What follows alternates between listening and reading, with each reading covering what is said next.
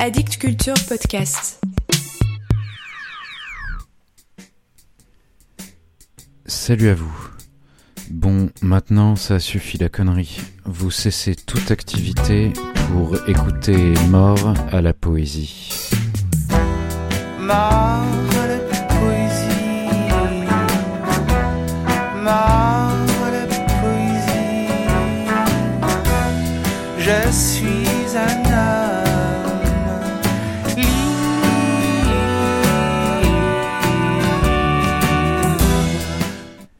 de poème aujourd'hui.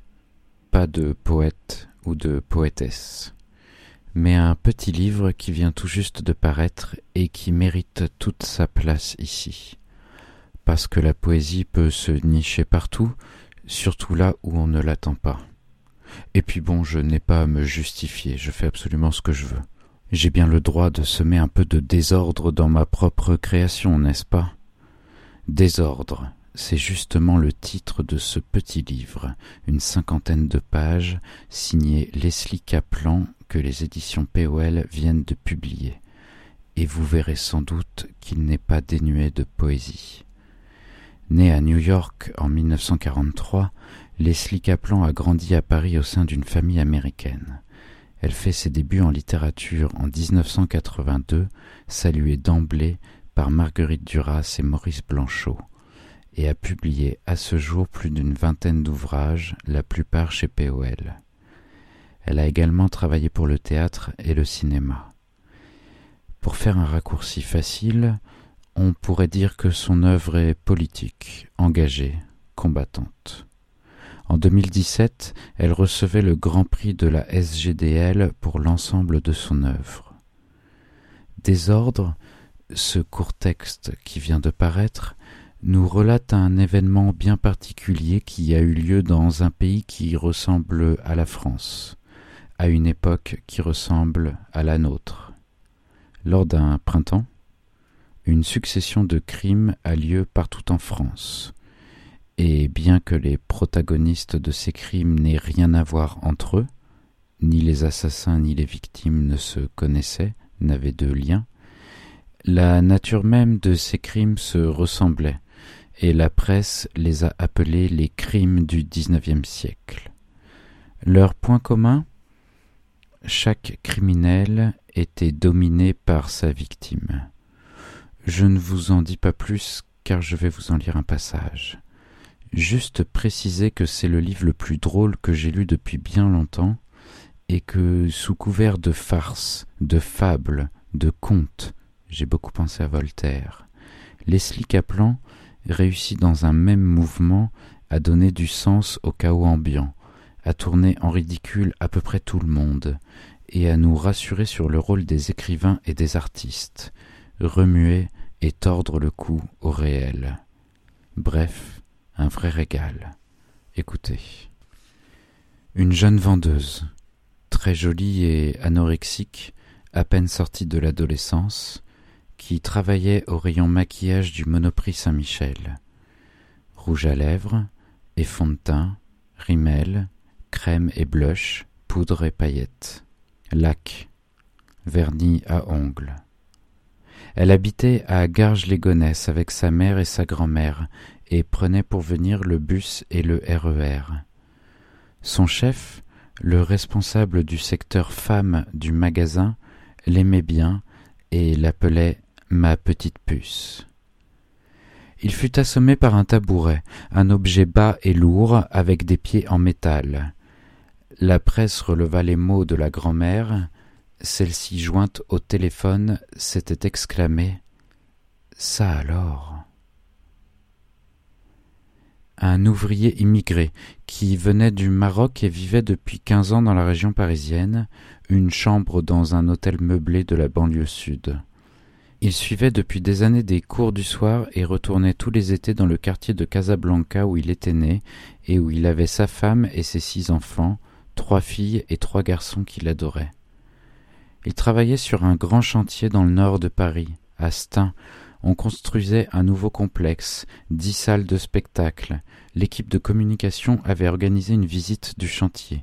Télévision, personnalité.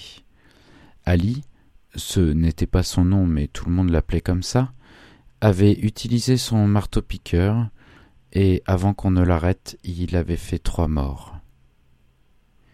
Un instituteur proche de la retraite, aimé de ses élèves et estimé de son directeur, qui eut la mauvaise idée d'entamer une discussion avec l'inspecteur de l'éducation nationale venu à l'improviste dans sa classe.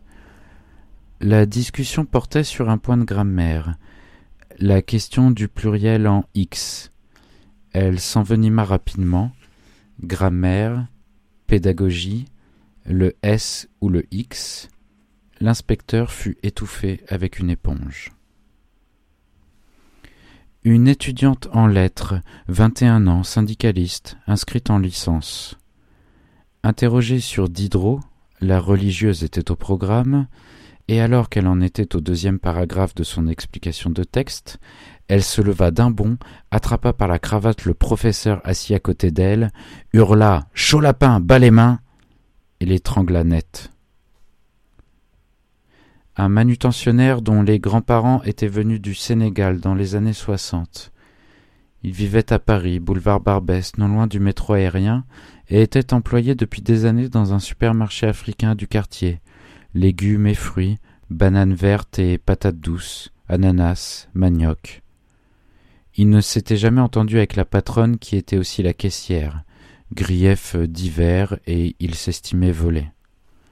Un samedi soir, grande affluence, il lui balança un sac de café, soixante-dix kilos, sur la tête. La liste s'allongeait. Fin mars, les médias commençaient à signaler une récurrence. En avril, c'était sûr, il se passait quelque chose, mais quoi? Certains essayaient de faire une typologie. Un essayiste écrivit un article bien tourné.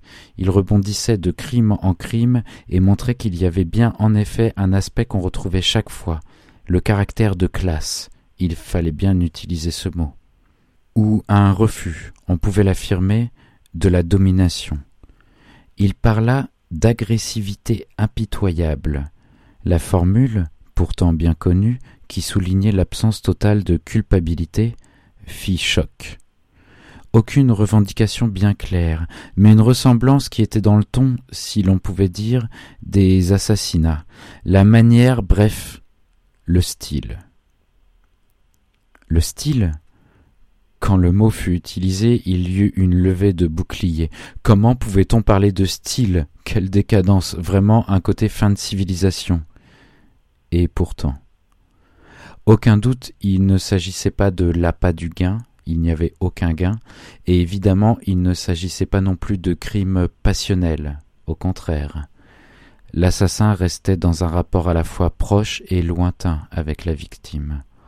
Il était concerné, sans doute, mais pas tout à fait impliqué. Il gardait une distance. Et la typologie devait non seulement tenir compte de la forme des crimes, mais aussi cerner leur motivation. D'où cette fameuse appellation de crime du XIXe siècle qui semblait si juste. Bref, on ne savait pas quoi penser. Voilà pour aujourd'hui. Si vous ne savez pas quoi penser, et si la tentation est grande, assommez un poète en chantant La poésie est morte, vive la poésie.